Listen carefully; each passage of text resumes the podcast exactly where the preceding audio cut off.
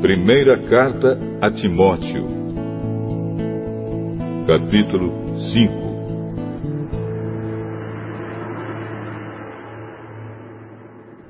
Não repreenda um homem mais velho, mas o aconselhe, como se ele fosse o seu pai.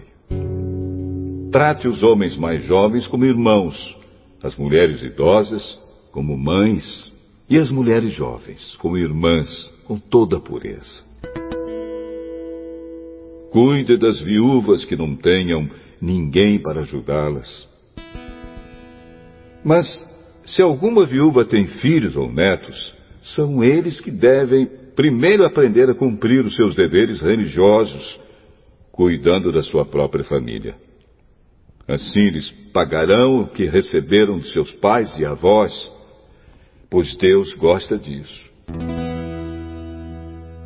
A verdadeira viúva Aquela que não tem ninguém para cuidar dela, põe a sua esperança em Deus e ora, de dia e de noite, pedindo ajuda dele. Porém, a viúva que se entrega ao prazer está morta em vida. Timóteo, mande que as viúvas façam o que eu aconselho, para que ninguém possa culpá-las de nada. Porém, aquele que não cuida dos seus parentes, especialmente dos da sua própria família, negou a fé e é pior do que os que não creem. Coloque na lista das viúvas somente a que tiver mais de 60 anos e que tiver casado uma vez só.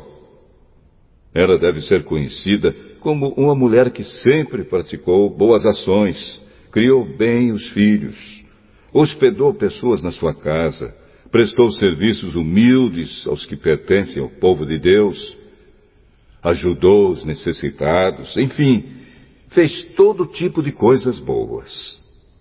Mas não ponha na lista as viúvas mais jovens, porque quando seus desejos fazem com que queiram casar de novo, elas abandonam a Cristo e assim elas se tornam culpadas de quebrar a primeira promessa que fizeram a ele.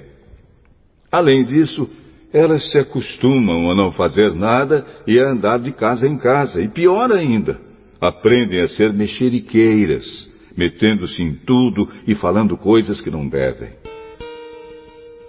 Por isso, eu quero que as viúvas mais novas casem, tenham filhos e cuidem da sua casa para que os nossos inimigos não tenham motivos para falar mal de nós. Pois algumas viúvas já se desviaram e seguiram Satanás.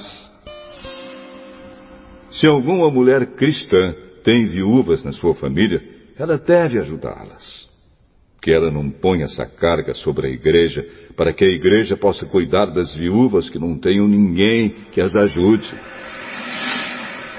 Os presbíteros que fazem um bom trabalho na igreja merecem pagamento em dobro, especialmente os que se esforçam na pregação do Evangelho e no ensino cristão. Pois as Escrituras Sagradas dizem: Não amarre a boca do boi quando ele estiver pisando o trigo. E dizem ainda: O trabalhador merece o seu salário não aceite nenhuma acusação contra qualquer presbítero, a não ser que ela seja feita por duas testemunhas, pelo menos. Repreenda publicamente os presbíteros que cometem pecados, para que os outros fiquem com medo. Na presença de Deus, de Cristo Jesus e dos santos anjos, eu peço e insisto no seguinte: em tudo que você fizer, Obedeça estas instruções sem preconceito contra ninguém e sem favorecer nenhuma pessoa. Não tenha pressa de colocar as mãos sobre alguém para dedicá-lo ao serviço do Senhor. Não tome parte dos pecados dos outros. Conserve-se puro. Já que muitas vezes você tem ficado doente do estômago, não beba somente água mas beba também um pouco de vinho. Os pecados de algumas pessoas podem ser vistos claramente antes mesmo delas serem julgadas. Mas os pecados de outras pessoas só são vistos depois. Assim também, as boas ações são vistas claramente. E mesmo aquelas que são difíceis de ver, não poderão ficar escondidas para sempre.